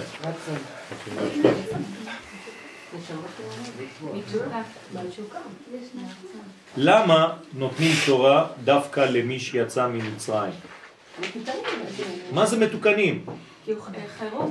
יפה מאוד, יפה מאוד. אם אתה לא עבד למנגנון הזה, אתה מסוגל לקבל תורה. אם אתה עבד למנגנון המצרי, אתה לא יכול. זאת אומרת, התורה ניתנת רק לאנשים חירותיים, חופשיים. עוברים. בסדר? אם אתה כלוא במנגנון, אתה לא יכול לקבל תורה. אתה לא תקבל תורה גם. זה, זה תורה של מי שילמד אותך, אבל זה לא התורה שלך. אז. כן, אז צריך, בדיוק, צריך לדעת לא להיות עבדים כדי להגיע למדרגות גדולות של תורה. לכן זה נקרא נשמות טהורות שיכלו לקבל תורה עכשיו. תורה זה המסר האלוהי האמיתי, העליון, שכבר מחכה הרבה שנים כדי להינתן. נכון? התורה משחררת. התורה משחררת. התורה נמצאת כבר. האדם הוא נמצא כבר, התורה נמצאת בתוכו. האדם, אברהם אבינו קיבל משהו? לא. אז איך הוא היה? הוא היה היחיד. לא, הוא לא היה יחיד, הוא נושא את כל האומה. עם ישראל מאיפה הוא נמצא? בתוכו. נכון? אנחנו גאולים, אמרתי לכם, אמר- אנחנו גאולים, לא שנגאלנו, כן, נבראנו ככה. אברהם זה לא לפי זה. זה לא חשוב, אברהם השורש שלו, הוא לא גילה עדיין, אבל הוא נמצא בפנים, הכל. כל הפוטנציאל נמצא בו. תורה זה דרך י'. נכון, אבל זה גילוי שלב נוסף של אותה מדרגה. אבל היא נמצאת באברהם כבר. אם באברהם זה לא נמצא, זה לא יכול להתגלות. מה שלא נמצא בפנים לא יכול להתגלות בחוץ. בסדר? אז אברהם גם יצא לבד ממצרים. נכון. לאברהם אבינו הייתה אגדה. לבד. הארמי עובד אביו וירד מצרימה, זאת האגדה הראשונה שהייתה. זה פסוק אחד. כן, גם אנחנו עוד מעט נצמצם את כל ההגדה שלנו בעוד פסוק, ויהיה לנו הגדה חדשה. כל, כל היסטוריה מצמצמת את יציאת מצרים שקדמה לה בפסוק אחד, או בשני פסוקים. ערבי עובד אבי. כן, הערבי עובד אבי. כן. ראיתי, אה, אחד רצה לעשות כאילו כשרות אה, גדולה, אז הוא אומר, בהשגחת הרב מחמוד. במקום מחמוד. כמו שחושבים שמיטה לחומרה. כן, שמיטה לחומרה, כן. שמיטה השם. ישמור. כן, חוצפה. ממש אה, גועל נפש. טוב, אך כיוון שהאדם הראשון פגם בדעת, שהרי שורש הטיפה הוא במוח, והוא פגם בשפיכת זרע לבטלה, כלומר שהוא פגם בדעת, והחסדים שהיו מתפשטים ממנו ולחוץ, חזרו לאחור ביסוד דאימה. אוקיי? זאת אומרת שאם זה לא יוצא, אז זה חוזר אחורה. יסוד דאימה, מה זה יסוד דאימה? מים. בסדר? אז זה נכנס לתוך מצרים, זה המים, זה היאור, לכן זה האלוהים. מי זה האלוהים במצרים? היאור. אחד מהאלוהים זה היאור, עכשיו אתם מבינים למה. זאת אומרת, את מי הם נותנים, למי, למי הם נותנים לאכול בעצם, את הילדים? לאלוהים שלהם, שזה המים בעצם, זה היסוד, בסדר? זה הזרע. לכן זה נקרא יסוד דאימה. אז יסוד דאימה, כן, אם אין דעת, יסוד דאימה לא יכול לרדת. אין הגדה, אין ה' גד ה', אין גיד, אין המשך, המשכיות. להגיד בבוקר חסדך, מה זה להגיד? להמשיך. כן, הגדה זה המשכה, זה לא אגדה באלף, כן? שאתה מספר סיפורים לילדים. זה הגדה בה. יש הבדל גדול בין הגדה לבין הגדה, כן? אנשים לא מבינים את זה, אני חושב. והנה יסוד דאימה הוא בגרון דזעיר אנפין. כן? כל זה יסוד דאימה, נכון? אבל מתוך ההמשכה באה אגדה. לא. סיפר מעשה היה. נכון, זה, זה, זה האגדה עצמה. זה לא מתוך, זה היא עצמה. זה היא עצמה. עכשיו, אם תיקח את זעיר אנפין, תצייר זעיר אנפין, איפה יושב יסוד של אימא? בצוואר שלו, בגרון שלו. כלומר, אם אני מצייר ילד, זה הילד, בסדר? היסוד של אימא שלו, פה זה הרגליים של אימא שלו, בסדר? היסוד שלה נמצא בצוואר שלו, אתם מבינים? זה מה שקורה בספירות העליונות. כלומר, האימא נמצאת בגרון, בצוואר של הילד שלה. לכן, יסוד דאימא הוא גרון דזה. סוד המיצר. בסדר? כלומר, כשזה פותח אותו, היא בעצם נפתחת שם, זה הולך ביחד. הוא סוד מצרים. עכשיו, אם זה סגור פה, אז גם היא סגורה וגם הוא סגור. כלומר, אני, פה זה דעת, כן? זה המדרגה הזאת, דעת אצלו. הדעת יוצאת מפה, נכון? פה זה הראש שלו. אתם איתי או לא? כן. אוקיי, אז אם זה סגור, זה סגור. זה בעצם נעול שם, גן נעול. עכשיו, צריך לפתוח שם. זה נקרא יציאת מצרים, הפתיחה הזאת. ואכן, עניין גלות מצרים בשורש הדברים הוא חזרת החסדים שיצאו מהדעת ליסוד דאימה. בסדר? זה הגלות. כלומר, במקום שהחסדים יתפשטו כלפי חוץ, מה הם עושים? הם חוזרים אחורנית, כאילו תקועים שם, לא יכולים לצאת. זה כלא בסופו זה כלא. תתרגמו את זה במילים של פסיכולוגיה. אתה לא מאמין שיום אחד אתה תוכל להינצל ממדרגה כלשהי, לא חשוב מה. שאף פעם לא תצליח לצאת מהבעיה הזאת. יש לך בעיה, ואתה כל החיים שלך מסתובב באותו מעגל וחוזר לאותה בעיה. בסוף אתה מתייאש כבר, ואתה אומר, אין אפשרות לצאת. זה חז ושלום ליפול במלכודת של מצרים. עכשיו, אני לא אומר לכם את זה סתם. בערב פסח, בעזרת השם, הבא עלינו לטובה, זה מה שצריך לכוון וזה מה שצריך להסביר לילדים שלנו בשולחן. ילדים יקרים, אהובים, משפחה יקרה, שום דבר לא סגור ולא סופי. אפשר לצאת מכל מצב, אפשר לשנות כל מדרגה בחיים. אל תחשבו שאתם אבודים, שהמצב אבוד וכו' וכו' וכו'. זה מוביל לדיכאון. הדבר הזה, זה צריך להבין אותו, זה, זה, זה הזמן המתאים לשחרור הזה. זה באותו ערב. בסדר? זה שמור מששת ימי בראשית, קוראים לזה ליל שימורים. בסדר? זה בתוך קופסה. לכן זה נקרא. ולמטה, כן? החסדים הם בני ישראל. עכשיו, מי זה החסדים בעולם שלנו? בני ישראל, אנחנו. אנחנו החסדים, אנחנו גילויו של הקדוש ברוך הוא בעולם הזה. אם אתם רוצים לראות את הקדוש, הקדוש ברוך הוא, תסתכלו על עם ישראל. אנחנו הגילוי של הקודש, אין גילוי אחר. אף פעם לא תראו את הקדוש ברוך הוא, אין מה לראות. אז מה, מה אתם רוצים לראות בחיים שלכם? כל מה שלא תראו בחיים שלכם מהקדוש ברוך הוא זה רק ישראל.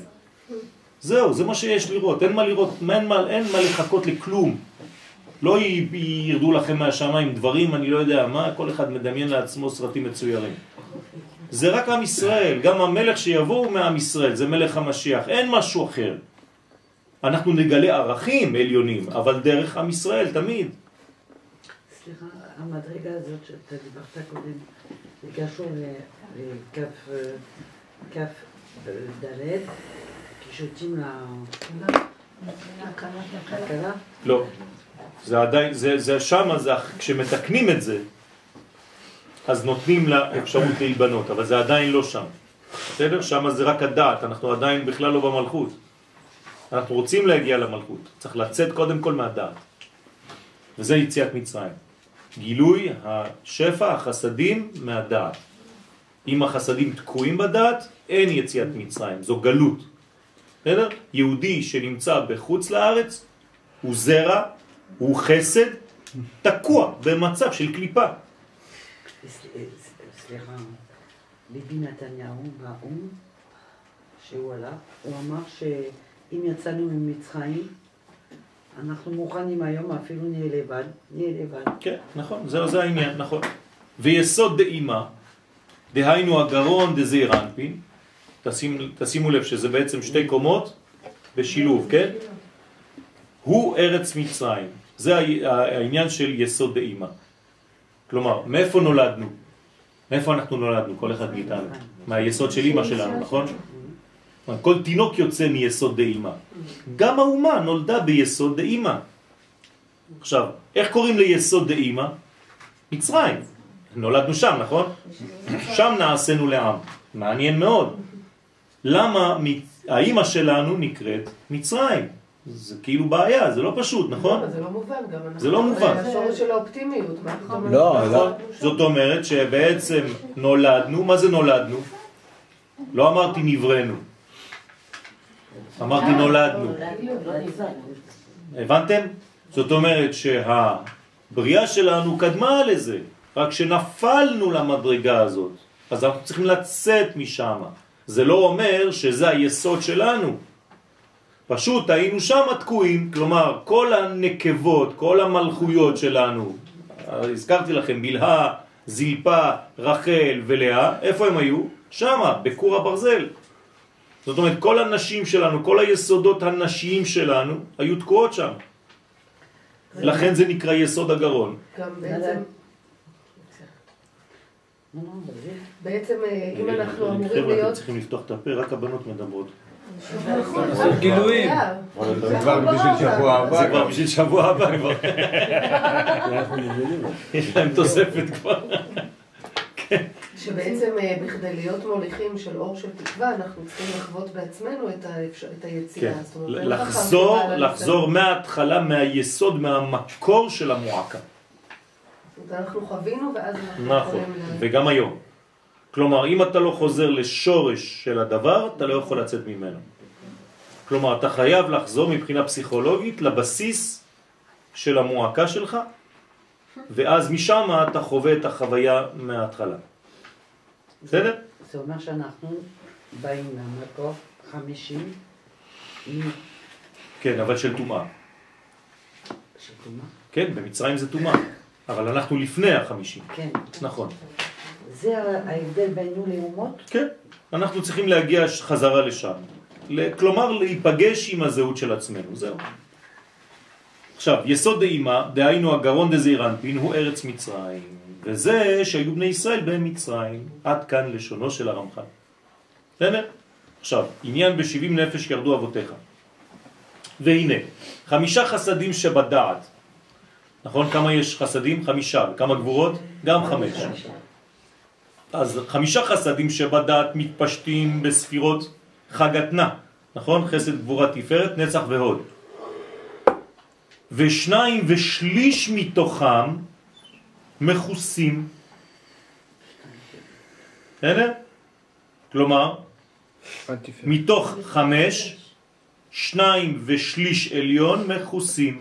אז בואו נעשה את הציור.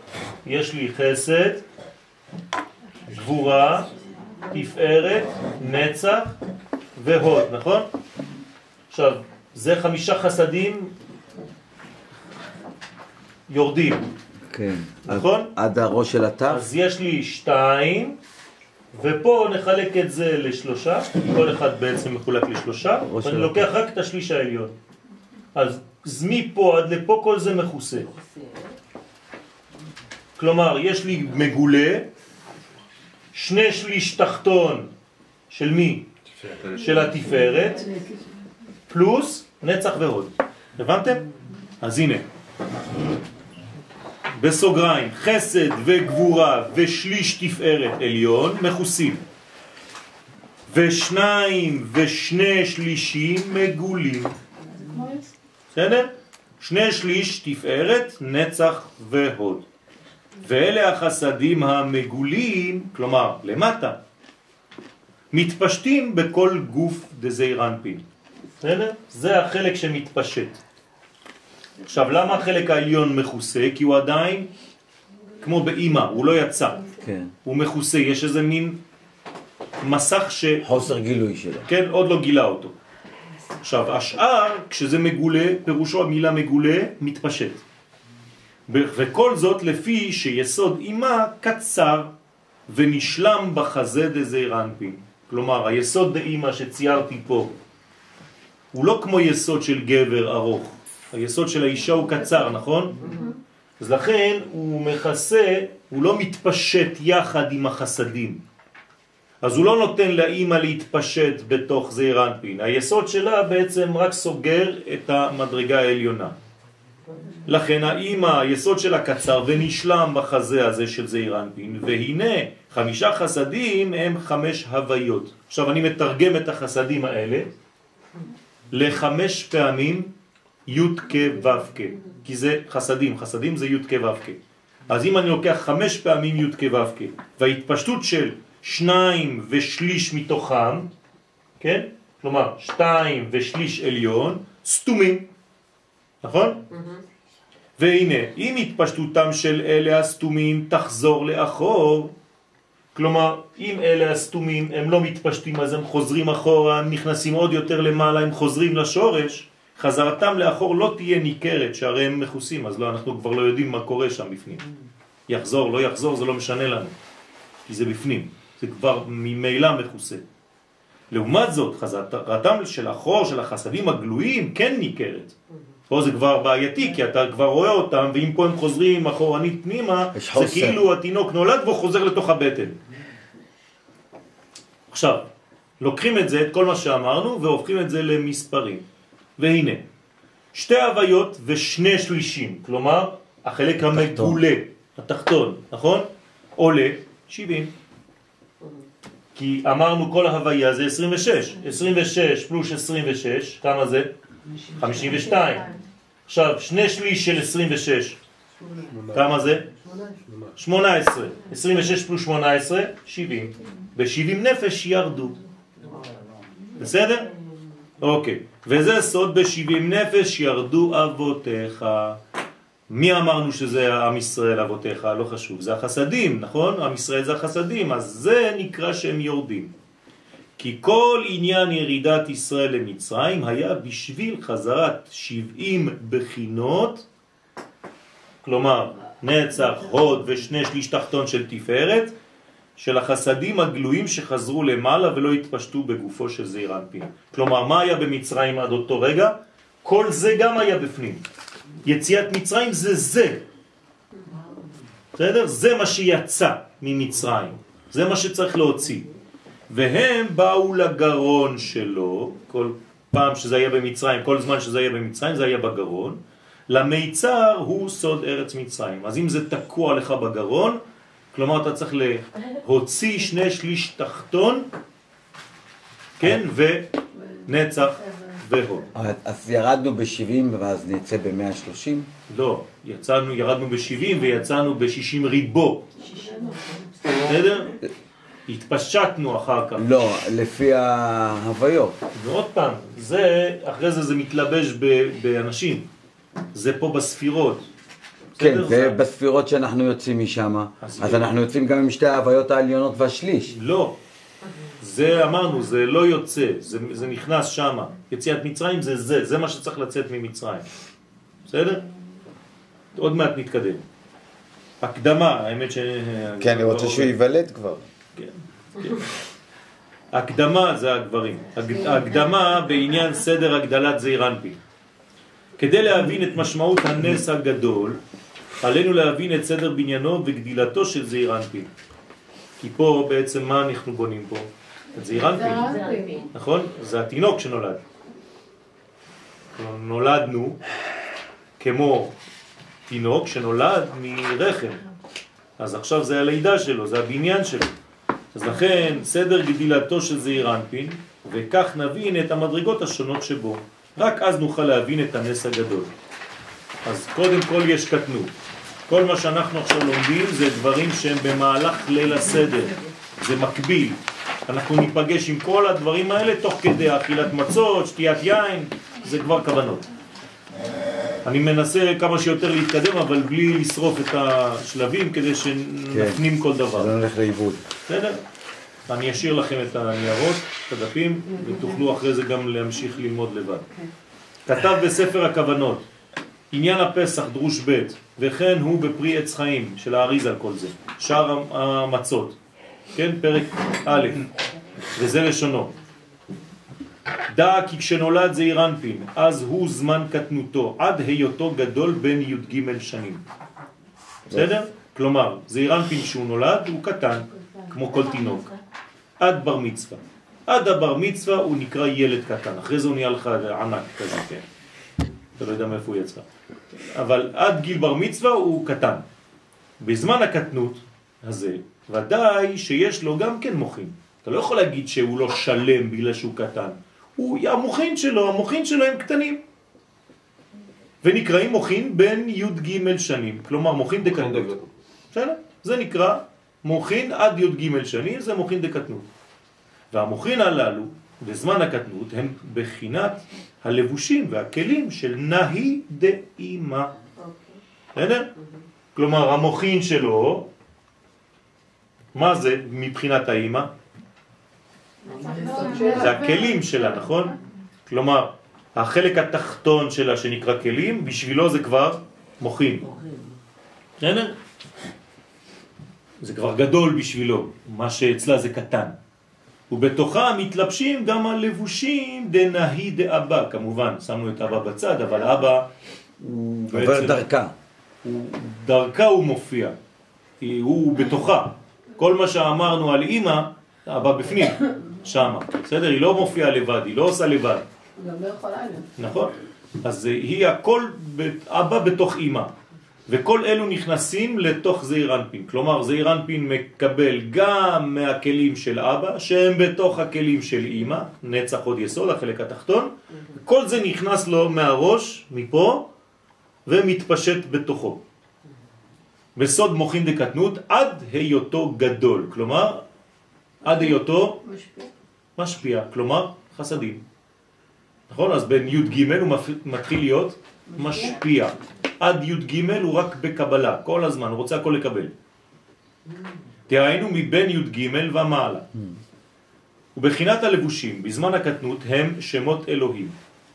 עכשיו, כל מה שקורה בזמן קטנות, מוכין דקטנות. כל פעם שתשמעו מוכין דקטנות, יגידו לכם איזה שם זה, זה שמות אלוהים, בלבד. אין הוויה במוכין דקטנות. מוכין דקטנות זה שמות אלוהים. כל פעם שאתם רואים שם אלוהים מופיע, זה מוכין דקטנות. למה אתה אומר שמות ולא שם? נכון. בגלל שככה קוראים לזה. אתם רואים שגם גם הרב משתמש בזה, שמות אלוהים. זאת אומרת שבכל הקומות יש כל מיני מדרגות של אלוהים. ובפרט בבחינת האחוריים של נהי דאימה. מה זה האחוריים של נהי דאימה? החלק התחתון של החלק התחתון. בסדר? כי הנהי זה כבר חלק תחתון. אז החלק התחתון של זה, במיוחד שמה, זה עוד יותר אלוהים, לכן מוכין דקטנו. שהם הלבושים היותר חיצוניים של נהי דאימה. כמה, כמה שיותר נמוך, בוא נגיד, מאימא. והם בחינת המוכין דקטנות. עכשיו, הוא צריך את זה הילד, מוכין דקטנות? בוודאי שהוא צריך. הוא לא יכול לקבל מוכין דגדלות מיד, אם לא, הוא יתפוצץ מסכן. כלומר, לא מדברים עם ילדים כמו שמדברים עם מבוגרים. זה לא נכון. צריך לדבר עם ילדים בצורה של ילד, שיבין את הדברים בקומה שלו, כי אם לא אתה שורף אותו, אתה כאילו מקצר את זמן הקטנות. אז הוא פספס את כל התהליך הזה, הוא צריך להשלים אותו אחר כך. אבל מתב- יוצא לו אחר אפילו. כך חס ושלום צריך פסיכולוגים. כן, אבל היום בטוח בסדר? יותר מובן. כן, לא חשוב, אבל בכל דור צריך לדעת איפה זה נמצא. כלומר, אל תדלג על דברים שהם בסיסיים בשביל הילד. הוא צריך לשחק, הוא צריך לקבל דברים של ילד. לפי שנהי דאבא, באים מלובשים תוך נהי דאמא, ואינם מתגלים בזעיר אנפין, אלא על ידי הבינה. כן, זה מה שאמרנו שאבא מכוסה בתוך אמא. אז הכל מתגלה רק מהאמא, וגם לא בינה, אלא תבונה, שזה יותר חיצוני. לכן גם הלבושים דנהי דאבא נקראים מוכין דאלוהים. אה, אה, למרות שזה אבא, אבא זה היה אמור להיות הוויות, כי זה כבר מוכין דגדלות, אבל בגלל שזה מתייחס לקומה הנמוכה הזאת ומתלבש בתוך אימא, וכל זה זה רק החלק התחתון החיצוני, זה נקרא אלוהים. כמו אצל אימא. לעומת זאת, בגדלות דזעיר אנפין, כלומר אחרי שזעיר אנפין כבר יהיה שלם וגדול, הלבושים דנהי דאמא הם פנימיים יותר, והם בחינת שמות אקיה. נכון. זאת אומרת שכשהקדוש ברוך הוא אומר למשה אהיה אשר אהיה, זה אומר שזעיר אנפין כבר גדל. עכשיו למה זה לא שמות הוויה בינתיים? זה עדיין לא אצל הזכר, זה, זה עכשיו עדיין מהנקבה, מאימא, אימא זה אהיה. אז מה שאומר שאמא מק- מקטינה אותו, מסתירה אותו, כאילו גורמת ל... לא מסתירה אותו, היא שומרת עליו שלא יגדל יותר מהר מהקצב של עצמו. זהו. בסדר? אסור לתת אז האבא קצב כאילו- שהוא לא נכון לדבר. האבא אוהב, כאילו מעדיף להאיץ את זה, והיא מעדיפה לה... האבא יש ספין את לו זה. רעיון, כן. האבא הוא רואה את, את, את סוף מעשה כבר. בסדר?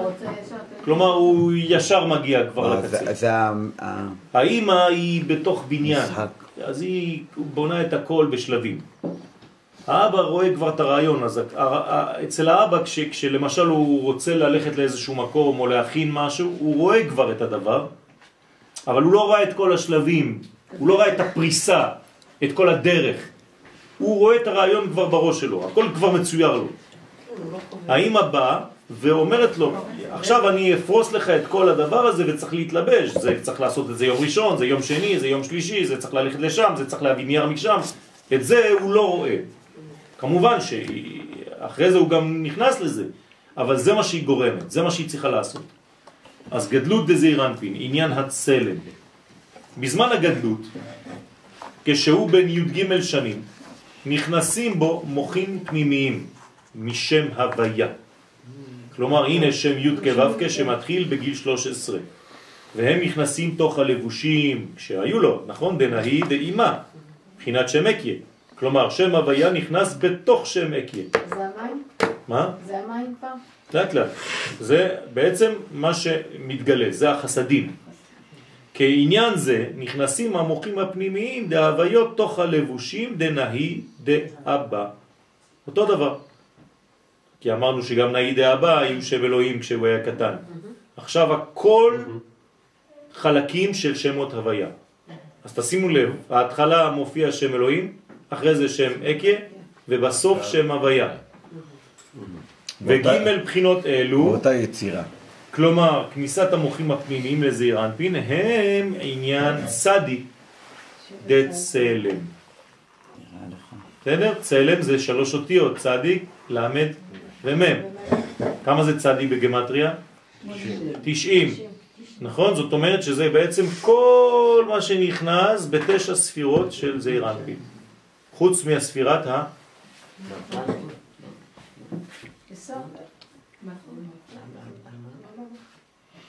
שכתר. יפה. חוץ מספירת הכתר. בסדר? לא המלכות. בסדר? כי אם המלכות לא הייתה נכנסת, היא נכנסת ראשונה. נכון?